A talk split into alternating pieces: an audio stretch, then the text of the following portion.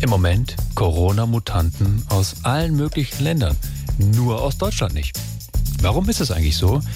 Wir haben da eine Vermutung. So, der nächste bitte. Hallo, Ja, Tag.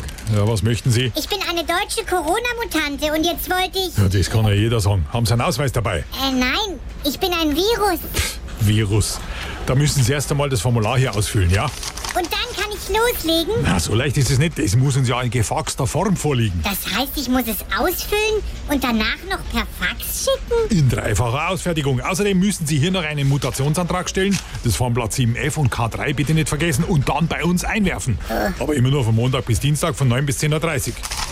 Und außerdem brauchen wir noch eine Expansionsgenehmigung vom Bundesministerium für virale Expansion.